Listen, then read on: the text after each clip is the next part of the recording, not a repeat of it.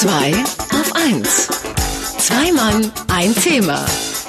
Mit Sven Oswald und Daniel Finger. Hase ist das Thema heute Vormittag in 2 auf 1 und jetzt wollen wir über ein paar Hasen sprechen, die vom Bekanntheitsgrad fast mit den Osterhasen äh, mithalten können. Äh, die Playboy-Hasen nämlich, die sind unzertrennlich mit der 60-jährigen Geschichte des Playboy-Magazins verbunden. Zu bewundern sind die nicht nur in Heftchen, sondern auch im Playboy Club, der Restaurantkette des wahrscheinlich bekanntesten Erwachsenenmagazins. Und so einen Playboy Club gibt es jetzt auch in Deutschland. Ob man da mehr als nur Hasen, ob es da mehr als nur Hasen gibt, das sprechen wir jetzt mit unserem Marketing-Experten Markus Bartelt. Wunderschönen guten Morgen, Markus, und frohe Ostern. Schönen guten Morgen und frohe Ostern zurück. Guten Morgen. Jetzt wäre ich natürlich eigentlich versucht, nach den falschen Hasen zu fragen, das spare ich mir. Aber äh, Markus, warum hat der Playboy überhaupt einen Hasen als Logo? Oh, das ist eine sehr schöne Frage. Da erwischst du mich eiskalt, weil das, das habe ich nicht nachgeguckt.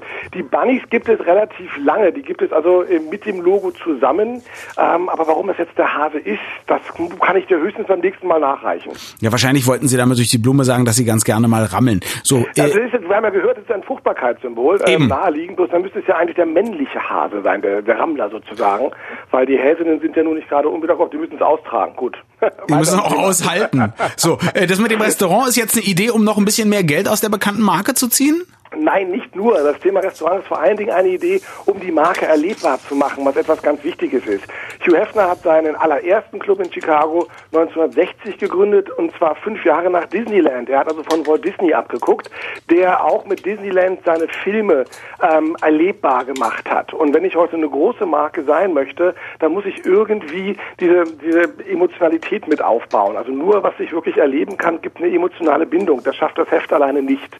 Das hat Hefner sehr früh erkannt und in seinem Club auch gesagt, wir machen hier wirklich High Class. Wir machen erstklassiges Essen, erstklassige Getränke und ganz wichtig Entertainment. Da sind Ike und Tina Turner aufgetreten, da ist Frank Sinatra aufgetreten, Comedians sind da aufgetreten und das Ganze in einer Clubatmosphäre, wo dann eben die Bedienungen die Bunnies waren. Also ähm, schöne, langbeinige Frauen im Puschelkostüm. Das klingt alles grandios. Ein ähnliches Konzept, nur eben für arme Leute, ist ja sozusagen Hooters in Amerika. Wunderschöne Frauen in knapper Bekleidung, Strumpfhose und Hotpants bedienen einen da und tanzen irgendwie vollstündlich gemeinsam.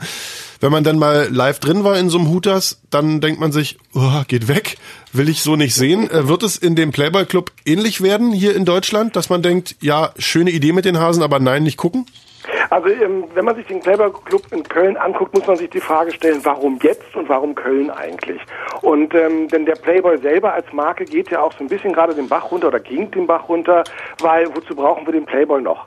Ja, nackte Frauen finden wir massenweise im Internet, äh, tolle Interviews und Witze finden wir auch im Internet. Überhaupt ist Sex als Thema in den Medien ständig um uns herum. Das heißt, sie mussten sich ein bisschen neu erfinden und geholfen hat da ungemein dieses 60s Revival, was wir durch die Serie Mad Men zum Beispiel haben. Ja. Weil diese Mad Men, ihr, ihr kennt die Serie bestimmt, die sind gut angezogen, äh, schicke Frauen, immer ein Cocktail in der Hand, immer eine Zigarette in der Hand.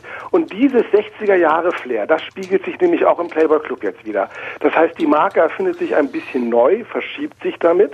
Und ähm, deswegen auch Köln, zumindest kann ich mir das gut damit erklären, weil da haben wir die große Werbeszene mit Düsseldorf und das sind eben auch Leute, die genau dieses Umfeld wieder suchen. Deswegen könnte es eine ganze Zeit lang gut sein, wenn die hohen Ansprüche an Essen, Trinken und Entertainment. Ist, ist aber dann sozusagen amerikanische 60er in Köln nicht äh, äh, Kölner 60er, wo die Leute alle mit Trainingsjacken, äh, Pornobalken und einem Manta rumgefahren sind. Also es ist schon eher. Das, das, das hoffe ich auch. Äh, was ist jetzt innen drin das Konzept, außer wir ziehen uns 60s-mäßig an und rauchen?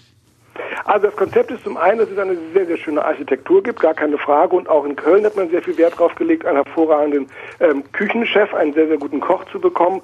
Und es hat natürlich auch, obwohl das in Köln nicht hundertprozentig durchgezogen werden kann, es hat eine Mitgliedschaft. Also die Jahresmitgliedschaft liegt bei 1500 Euro, die Lebensmit äh, Lebenszeitmitgliedschaft bei 15.000 Euro. Entschuldigung, meine Lebensmitgliedschaft oder die des Restaurants in Köln? ja, das ist das Risiko, was du abwägen musst, dass du länger lebst. Ähm, wir haben das an Hutas gesehen in Berlin. Nach anderthalb Jahren war Schluss. Deswegen, das sind immer so Konzepte, wenn man die so ein bisschen durch hat, dann verlieren die auch ihren Reiz. Außer die schaffen es wirklich, das hohe Niveau zu halten. Ähm, es gibt diesen berühmten Schlüssel, den man auch sehen kann. Da ist dann das Playboy-Logo drin oder danach gab es eine Plastikkarte. Das gibt natürlich eine Menge her. Das ist so ein Status, wenn man diesen Playboy. Gut, es sei denn, man trifft sich mit einer echten Frau und die sieht es in einem Portemonnaie. Dann ist auch ganz schnell Feierabend mit dem Rendezvous, glaube ich, oder? Ähm, naja, du versuchst zumindest ein bisschen den Lebemann rauskehren zu lassen. ja, da brauche ich jetzt nicht direkt eine Plastikkarte für. Aber äh, also wir können also gespannt sein. Vielleicht warten wir mal ab, was passiert in Köln mit dem ich, äh, Playboy Club. Ich, ich hätte mal eine Frage noch mal, so eine leicht kritische Frage. Kann man denn als uralter Lustkreis, den Hugh Hefner ja nun auch im Fernsehen schon seit Jahren raushängen lässt, überhaupt das Image seiner Hallo, Marke, frisch verheiratet, das Image seiner Marke beleben, weil ich glaube, so das Hochglanzheft und dieser knitterige alte Sack, die, die, die sind schon nicht mehr das gleiche Image, die gleiche Marke, oder? Also die bewegen sich voneinander weg. Ähm, wir sehen, also zum einen gibt es immer noch neue Länder, sie können noch wachsen. Israel hat gerade als neuestes Land seinen eigenen Playboy bekommen als Magazin.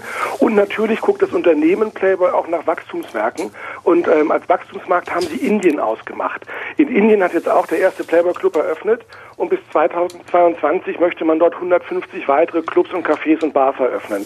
Weil da jetzt so ein bisschen auch das, das Klima etwas freizügiger wird und da ganz, ganz viele Menschen leben. Also das Unternehmen wird versuchen, seinen Markenkern Unterhaltung für Männer, egal in welche Richtung das geht, immer weltweit weiter auszuleben. Wie viel das noch mit Hugh Hefner und mit, diesem, mit dem Lustkreis zusammenhängt und wie lange der noch macht und was dann die Söhne eines Tages machen werden, das steht auf einem anderen Blatt. Über die berühmtesten Hasen nach dem Osterhasen sprachen wir mit unserem Marketing-Experten Markus Bartelt. Gibt einen tollen Blog-Eintrag unter www.marketing mit doppelk.de. Vielen Dank, Markus, und schöne Ostern noch. Euch noch schönen Feiertag. Tschüss. Tschüss. Tschüss. Radio 1. Zwei auf eins. Zwei Mann, ein Thema. Mit Sven Oswald und Daniel Finger.